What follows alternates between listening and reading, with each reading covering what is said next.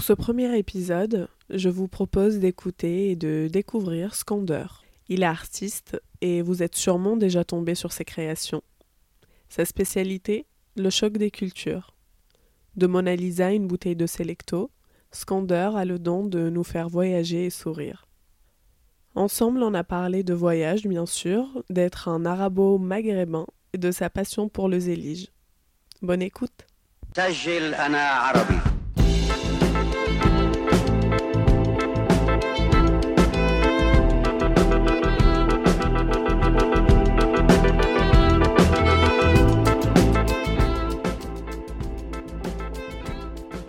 Salut Skander. Salut Fatma. Euh, merci d'avoir accepté euh, d'être le premier invité d'Arabia Vox. Euh, donc Skander, tu es, tu me dis si je me trompe, tu es artiste, web designer et graphiste de formation. Exactement. donc chez Arabia Vox, le but, c'est de faire découvrir des parcours dans leur singularité et dans leur diversité. Et aujourd'hui, donc, on s'intéresse à toi. Merci. Alors, on te connaît et on connaît surtout ton travail grâce aux réseaux sociaux. Et donc, le but, c'est d'en savoir un peu plus. Euh, est-ce que tu peux nous dire, euh, pour commencer, d'où est-ce que tu viens, où est-ce que tu es né, où est-ce que tu as grandi? Alors, je suis né et j'ai grandi en Haute-Savoie, euh, où j'ai passé toute mon enfance. Donc, c'était une très belle enfance. Je suis très content d'être né là-bas. j'ai de très bons souvenirs. Mais je suis aussi très content d'en être parti. Parce que j'ai dû suivre mes parents en Tunisie à l'âge de 12 ans, où j'y ai passé deux ans et ça a été euh, deux années qui étaient vraiment géniales. C'était à Tunis, donc euh, j'étais à l'école internationale de Tunis. C'était une école avec un programme français. Et dans l'école, tu n'avais que des, euh, des personnes en fait, qui avaient vécu ou grandi en France ou dans des pays francophones. Et la particularité de cette école, c'est que tu avais tous les enfants des consuls et ambassadeurs euh, qui travaillaient en Tunisie. Et donc, euh, c'était deux années que j'ai vraiment kiffé. Euh, bah déjà, de vivre dans son pays d'origine, c'est quelque chose qui est assez fort. J'ai pu y apprendre l'arabe, et que ce soit à l'oral et à l'écrit. Et... Si je le parlais, mais je ne savais pas le, ni le lire ni l'écrire. Et donc euh, le fait d'être euh, dans une école en Tunisie euh, faisait qu'on avait des cours d'arabe bah, qui m'ont permis d'apprendre la langue. Voilà, donc deux belles années. Et ensuite, à 14 ans, je suis, je suis arrivé à Paris. Donc, ouais, cette fois-ci à Paris, à Boulogne-Billancourt, plus précisément, 9 de I. et Ouais, non, franchement, je suis, euh, je suis content des, des endroits où j'ai vécu. Aujourd'hui, je ne me verrais pas vivre ailleurs qu'à Paris, si je devais rester en France. pas sûr Non, pas du tout. et euh, justement, quel genre d'enfant et, d'adolescent euh, t'étais? Alors, j'étais j'étais assez timide, mais très sociable. dans le sens où pouvais avoir du mal à aller vers les gens, mais une fois que la, glace était brisée, euh, là tu découvrais, euh, tu découvrais le fou qui était en moi. non, j'étais un élève très euh, d'apparence très très sérieuse, mais ouais, quand je travaillais, j'aimais bien faire le minimum pour obtenir le maximum. Tu choisissais tes matières? Ouais, je choisissais euh, la facilité. c'est, euh, ça a été, euh, ça a été, comment dire, une, une, facette de ma personnalité qui, qui m'a suivi pendant toute ma scolarité. et ça va, j'ai jamais redoublé.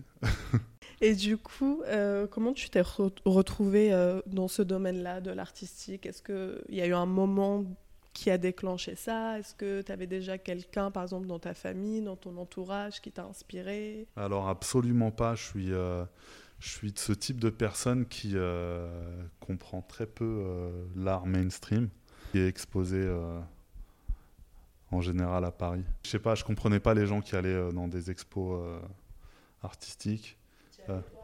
non, j'ai comme, j'ai, non, non, non, j'avais aucune culture artistique. Jusqu'à jusqu'à mes études supérieures. Donc, genre, j'ai jamais été émerveillé devant un tableau ou devant. Et tu avais suivi quoi comme études supérieures?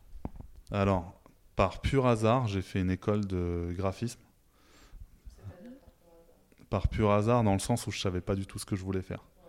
Euh, j'avais une personne de mon entourage qui, euh, qui en faisait et je me suis dit tiens, euh, j'aime bien Photoshop. Donc tu utilisais déjà Photoshop, tu avais déjà une pratique artistique? Alors non, Photoshop c'était pas du tout une pratique artistique, c'était une pratique pour... alors la première fois que j'ai utilisé Photoshop c'était pour sortir un pote de la merde qui avait reçu, qui avait intercepté son bulletin avant euh, que ses parents le voient. Et il pouvait absolument pas euh, présenter ce type de bulletin à, ce type de père. Donc, donc euh, Scander est arrivé à la rescousse. C'est là que j'ai commencé mes premières retouches d'image. Enfin, du coup, là, c'était plus un métier de faussaire que d'artiste. Donc tout ça a commencé par une falsification de bulletin. Exactement. Donc c'est là que j'ai commencé à toucher à Photoshop et, et, et grâce à ça, j'ai pu euh, maîtriser entre guillemets l'outil et euh, m'essayer à d'autres euh, d'autres pratiques de l'outil. Donc c'était surtout de la retouche photo.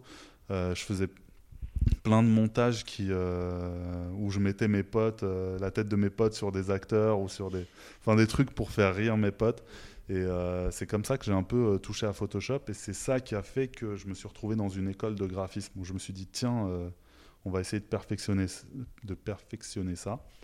Et je me suis retrouvé dans, dans l'école Estienne, qui est une école d'art, où j'ai pu, comment dire, me perfectionner en graphisme et dans les techniques d'impression. Donc, j'ai pas suivi de formation artistique, mais c'était vraiment axé graphisme, mise en page, maquette, etc. Euh, suite à ça, j'ai fait une, euh, une école d'attaché de presse euh, où j'ai appris à écrire, appris les techniques rédactionnelles de presse. Ça m'a beaucoup, ça m'a beaucoup servi. Ouais, je savais écrire. Non, en fait, non, j'avais horreur, j'avais horreur de l'écriture. Tu le disais tout à l'heure, je choisissais mes matières. En fait, oui, j'ai jamais bossé en français. Par principe, je sais déjà lire, écrire, parler en français. Pourquoi J'ai encore des heures de cours de français. Pour moi, ça n'avait aucun sens. Donc, euh, d'ailleurs, j'avais eu 4 au bac français. Ensuite, pour me retrouver dans une école d'attaché de presse où j'avais d'excellentes notes en, technique rédactionnelle de presse. Comme quoi, tout dépend des profs. J'avais des profs qui étaient euh, passionnants. Euh, on peut filer une petite dédicace à Thierry Montreuil.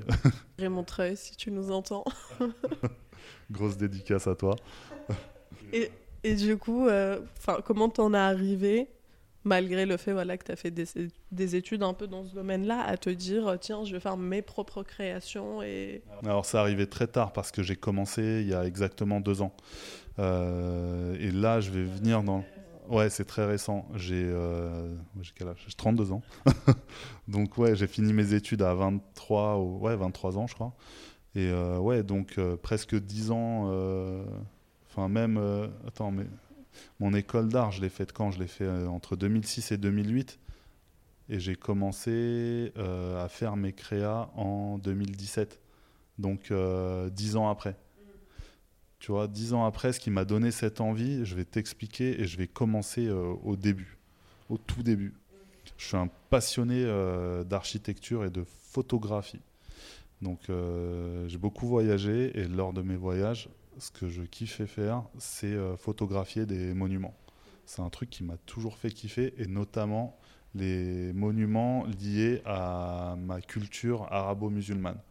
Donc euh, je, suis parti au Maroc, en Andalousie, en Algérie, en Tunisie, en Turquie, en Iran, en Inde et j'adore l'architecture liée à la culture islamique donc notamment les palais, les mosquées euh, et tout ce qui, euh, tout ce qui s'y rattache. Et euh, à force de prendre ces monuments en photo et surtout l'ornementation de ces monuments, je me suis je me suis grave attaché en fait à l'art de la mosaïque. notamment le zélige qu'on peut retrouver surtout au Maroc et en Andalousie. Et justement, c'est quoi le zélige? Le zélige, en un mot, c'est du carrelage. mais du carrelage qui reprend des formes géométriques et euh, en fait, c'est des petites euh, tuiles qui sont taillées à la main et qui vont être euh, entreposées et qui vont donner une fractale géométrique. Donc, c'est pour moi, c'est la, la combinaison parfaite entre les sciences et l'art. Parce que ça va te demander, une, ça te demander une, de très fortes compétences en géométrie, mais également en, artisanat et ça va donner un résultat euh, qui est artistiquement très beau. Et pour moi, ça me définit parfaitement. Je suis pas euh, dans cette euh, logique où si tu es, si es, littéraire, tu peux pas être scientifique. Pour moi, c'est totalement faux. C'est plus l'éducation nationale en France qui veut te parquer dans un dans une filière et ensuite tu galères pour en sortir. C'est totalement faux. Euh, dans, mon, enfin, dans mes différents euh, boulots, j'ai côtoyé des gens qui, qui étaient euh, totalement dans une filière littéraire, d'autres scientifiques. Et, comment dire, on a pu, on a pu nous tous apporter notre petite pierre pour bosser ensemble. Et on, a, on avait des compétences communes, chacun des particularités. pour moi, les plus grands hommes qui ont existé sur cette terre avaient euh, euh, cette multifacette de compétences. Tu regardes, euh, surtout dans les, chez les grands savants arabo-musulmans, ils étaient à la fois médecins, à la fois religieux, à la fois guerriers, à la fois. Enfin, tu peux pas te, cantonner à une seule compétence. Et, et d'ailleurs, les, même les grands hommes de ce monde aujourd'hui voilà, il ne se limite pas à une seule compétence. Tu regardes, enfin, je sais pas, pour prendre euh, l'exemple de Steve Jobs par exemple, enfin, c'était un excellent chef d'entreprise, excellent designer, excellent visionnaire, euh, storyteller. Enfin, il avait plein de compétences qui, ont, fait, qui, ont fait son succès. Et euh, j'ai perdu le fil, mais le zélige, voilà, le zélige, c'est pour moi, c'est la combinaison parfaite entre l'art et la science.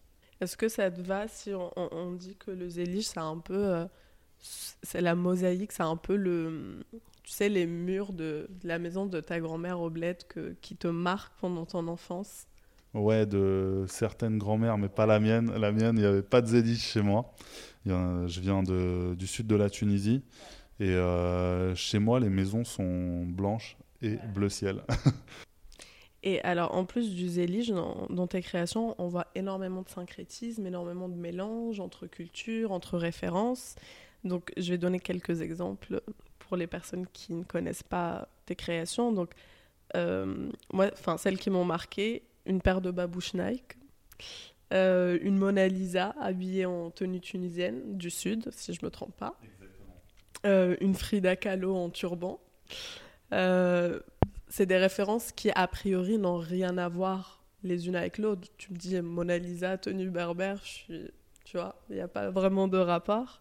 Donc, ça t'est venu d'où aussi cette, cette idée-là? C'est quelque chose aussi qui caractérise beaucoup tes, tes créations, ce mélange-là. C'était venu d'où de te dire tiens, je vais prendre des trucs qui n'ont rien à voir les uns avec les autres et je vais les mélanger et ça va faire un truc bien? Ben, Tout part en fait de, de moi, ma naissance en France. Un arabe pondu en France tu vois. Euh, parce que, enfin, dans, enfin, comment dire, c'est un peu improbable. Pour moi, je sais pas, euh, c'est un. Le fait que je sois né en France, mais issu de parents tunisiens, en soi, c'est improbable. Et euh, c'est ce qui a fait qu'on qu'on est un peu des, des hybrides. Tu vois, des personnes enfin pas tiraillés parce que je me sens pas du tout tiraillé, mais qui avons en nous une double culture, la culture euh, arabe et la culture occidentale. Et euh, ce mix entre Orient et Occident, c'est un peu euh, ce que tu vas retrouver dans mes créas. C'est vraiment issu de ma double culture, mes doubles références.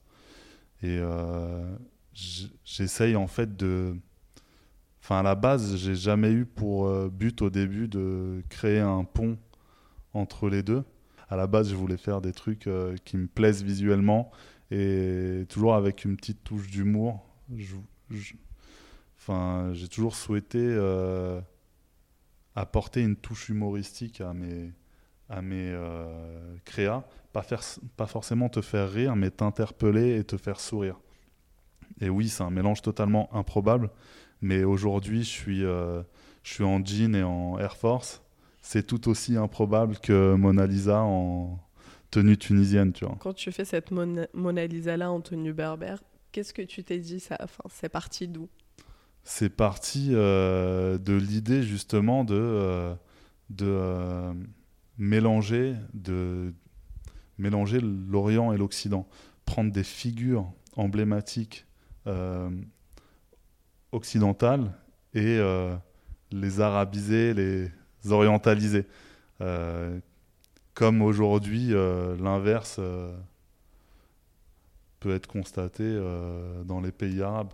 Est-ce qu'il y a un discours, est-ce qu'il y a un message que tu veux faire passer derrière ça, en faisant ça? Par exemple, moi, je pense à, une créa que je trouve très forte, qui est une statue de femme, donc sur un fond de zélige bleu, blanc, rouge, avec un voile aussi bleu, blanc, rouge. Est-ce qu'il y a un, je ne veux pas dire un message politique, mais est-ce qu'il y a un, truc que toi, en tant qu'aussi euh, individu dans une société, tu veux faire passer?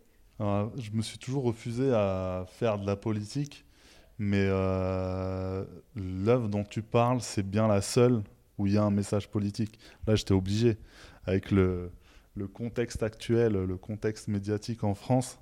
Enfin, c'est trop hardcore. Abuser euh, ce que subissent les femmes voilées euh, en France, médiatiquement, c'est vraiment hardcore. Et je crois que ça faisait suite à la polémique euh, sur le hijab de Decathlon. Enfin, le simple fait qu'une marque de sport française crée un couvre-chef pour que les voilà pour que les femmes qui souhaitent euh, faire du sport tout en étant voilées puissent le faire. Le fait que ça ait provoqué un tel tollé médiatique, ça, enfin, non, je vais pas te dire ça m'a ça m'a choqué. Non, ça m'a pas choqué parce que je suis habitué depuis tout petit à ce genre de traitement, mais euh, ça m'a grave saoulé. Et euh, à ce moment-là, je me suis dit tiens, c'est peut-être euh, l'occasion de de politiser un peu mes créas, quoique c'est la seule, selon moi, qui est politique. Et je me suis dit tiens, une Marianne voilée une Marianne, on ne sait pas si c'est une Marianne. Hein. En fait, j'ai voulu faire, euh, j'ai voulu faire, comment dire, euh, une œuvre qui, qui laisse la porte ouverte à toute, toute interprétation. Donc, oui, tu vois une statue euh, avec un voile bleu, blanc, rouge, avec derrière un zélige bleu, blanc, rouge. Le zélige, on le rappelle, c'est l'ornementation des, des palais et des mosquées au Maghreb et au Moyen-Orient. Donc c'est encore un mélange, tu vois, de plusieurs, euh, de plusieurs, euh,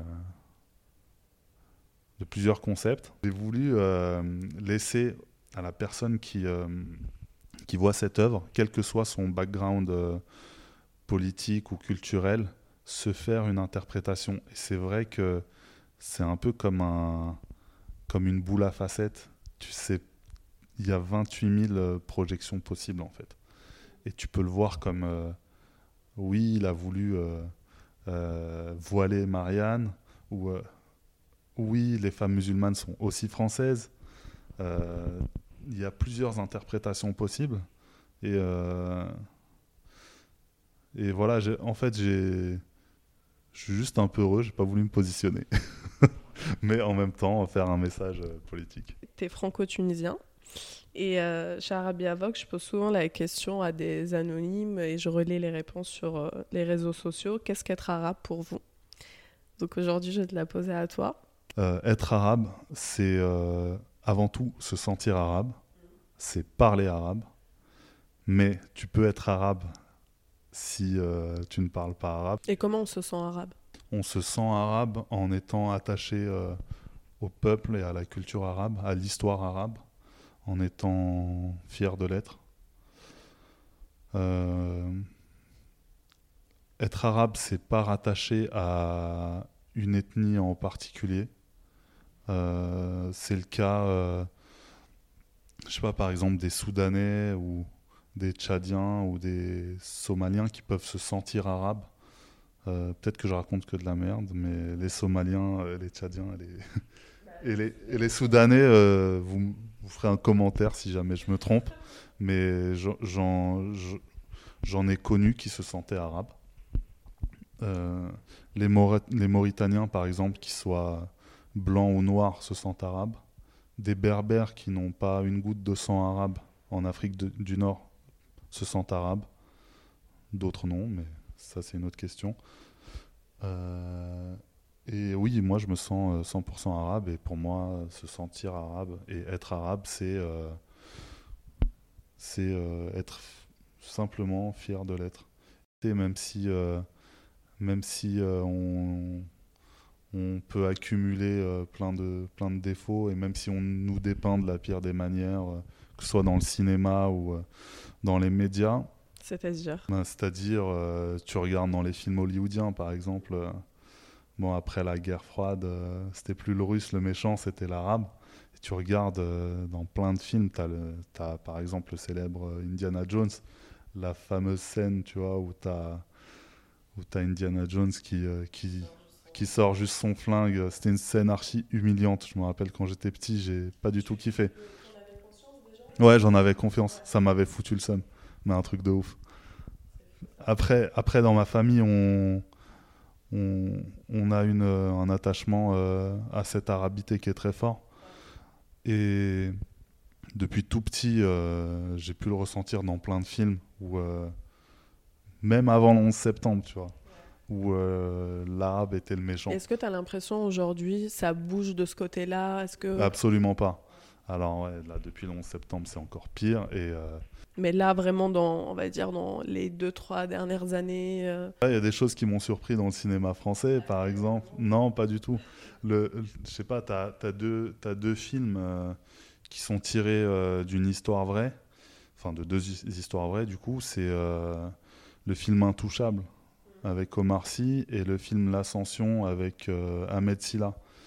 Euh, les, dans l'histoire vraie, les, les, les deux, euh, les deux héros du film, les deux personnages principaux, étaient d'origine maghrébine.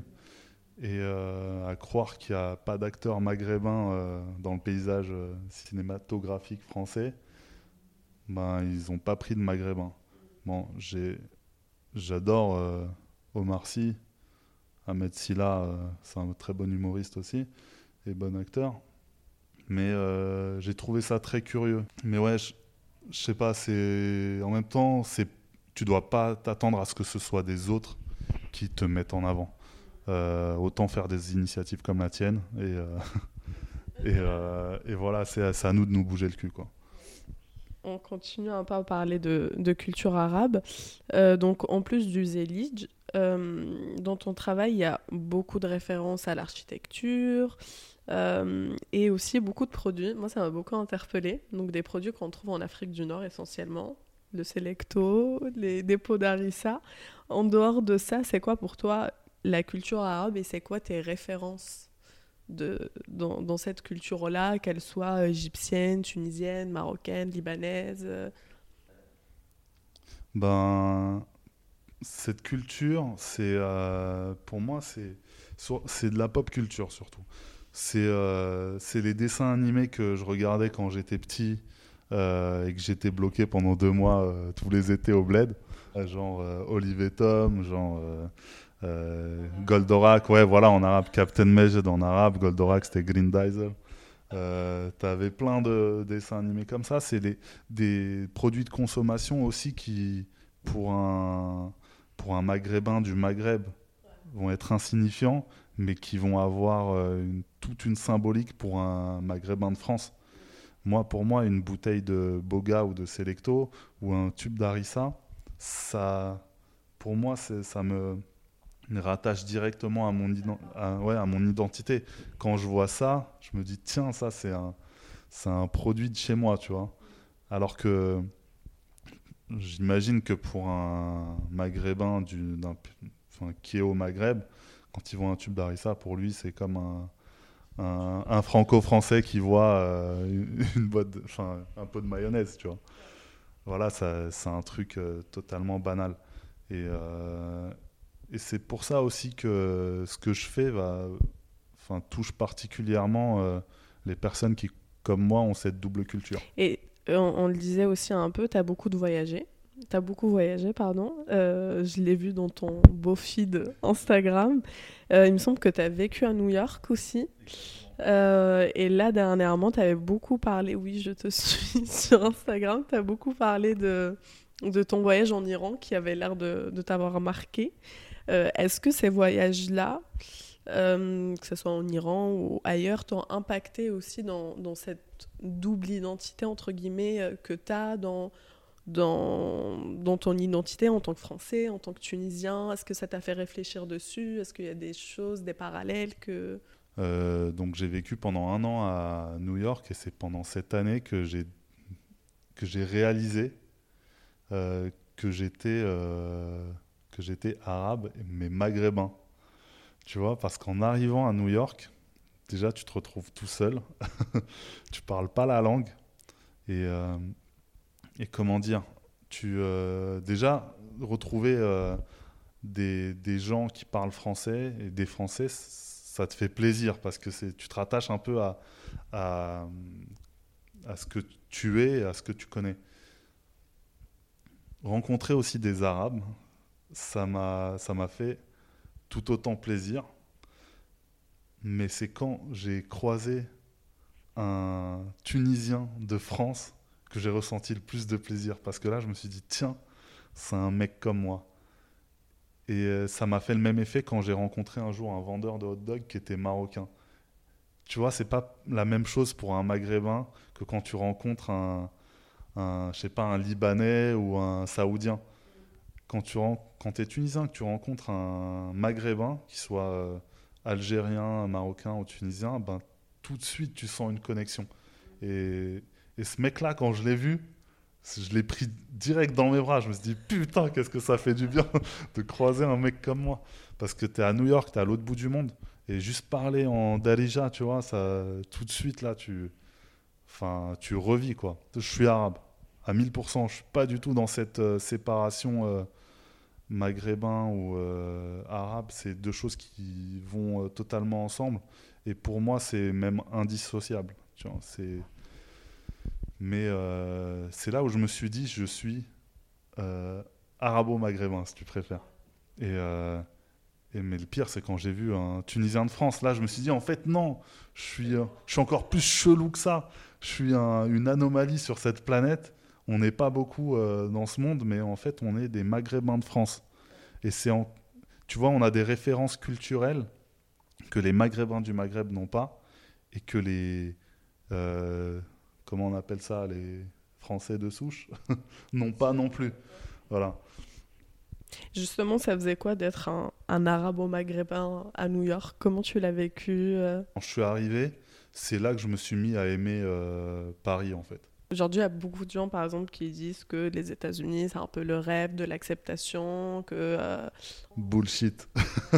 je sais pas si c'est le rêve de... Enfin, j'avais eu un visa pour travailler pendant 5 ans là-bas et j'y suis pas allé parce que je me... Je m'y... Enfin, c'est bien pendant quelques temps, mais pour y vivre toute sa vie, je me voyais pas me déraciner. Euh, même si je peux vivre partout, mais là-bas, c'est vraiment pas un endroit où je me verrais... Euh, enfin, fonder une famille et, y habiter. Mais c'est vrai que quand tu es à New York, es, euh, tu te sens new-yorkais directement. Parce que j'étais à New York et New York c'est particulier, c'est pas le reste des États-Unis, c'est vraiment une, une, mentalité à part. Et c'est vrai que quand j'étais là-bas, tu marches dans la rue, tu te sens pas du tout étranger. À Paris, tu peux te sentir étranger et c'est euh, c'est comment dire, c'est le, le, regard des gens qui va, qui va beaucoup jouer. Et comment tu l'as senti le regard des gens là-bas? Là-bas? L'indifférence totale. Tu es invisible. Tu es complètement invisible et c'est une sensation qui est, qui est très bizarre, que j'avais pas connue. euh. Qui est, qui est- ouais, c'était, c'était, c'était agréable à vivre. Je sais pas si euh, être un inconnu dans la ville dans laquelle tu habites, être invisible, c'est quelque chose de bien.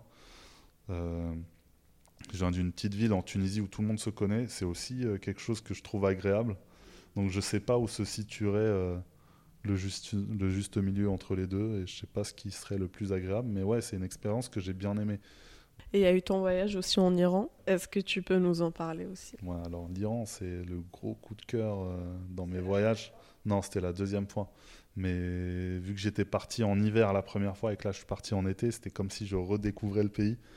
Euh, à 4 ans d'intervalle, franchement, j'ai trop kiffé. L'Iran, c'est euh, la surprise dans mes voyages. La première fois où je suis parti, c'était vraiment sur un coup de tête. J'avais pris un billet, euh, j'avais réservé mon billet le samedi pour partir le lundi matin. Donc, euh, je suis quelqu'un qui a grave du mal à choisir mes destinations. Ça va surtout choisir en fonction du prix, je vais pas le cacher. Et ce jour-là, le- les billets vers euh, l'Iran n'étaient pas très chers. Et ouais, avant de le prendre, j'ai quand même regardé. euh, je suis parti me renseigner sur quelques forums, j'ai regardé un reportage. Mais j'étais déjà dans ma vibe d'architecture, tu vois. Et quand je suis, quand je suis parti, je suis arrivé là-bas, c'était la claque.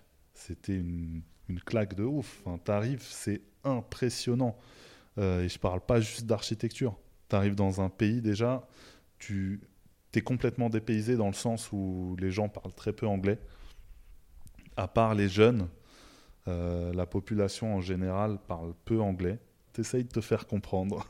tu communiques ouais, avec les mains. euh, voilà, as, heureusement, tu as, Internet qui aide beaucoup. Donc quand c'est vraiment euh, la HES, ben, tu, utilises euh, Google Translate. Mais, mais c'était une claque déjà par la gentillesse des gens. Franchement, j'ai jamais vu un peuple aussi hospitalier. Même pas les Tunisiens? Non, la Tunisie, c'est la famille. C'est la famille. Je suis chez moi en Tunisie. Mais euh, du coup, je pourrais pas être objectif. Mais plus accueillant, euh, enfin, plus hospitalier euh, que n'importe où où j'ai été. Dans le sens où tu vas ouvrir une carte pour te rendre à un endroit et les gens spontanément vont venir vers toi et pour venir t'aider. Et carrément, ça m'est arrivé à plusieurs reprises. Les personnes, elles te, elles te disent monte avec moi en voiture, je t'emmène. Et ça arrivait à chaque fois. Et les mecs, après, ils te lâchent pas. Viens manger à la maison, lâche ton hôtel et viens dormir. Enfin, c'est. euh, tu sens que c'est dans leur culture. Je sais pas si c'est. euh, C'est comment dire C'est euh, vraiment par envie, tu vois, mais j'ai- j'ai l'impression que c'est vraiment culturel. Il y a ce, cette. Comment dire Cette culture de devoir aider euh, l'étranger. De devoir le mettre bien, quoi. Et ils m'ont vraiment mis bien.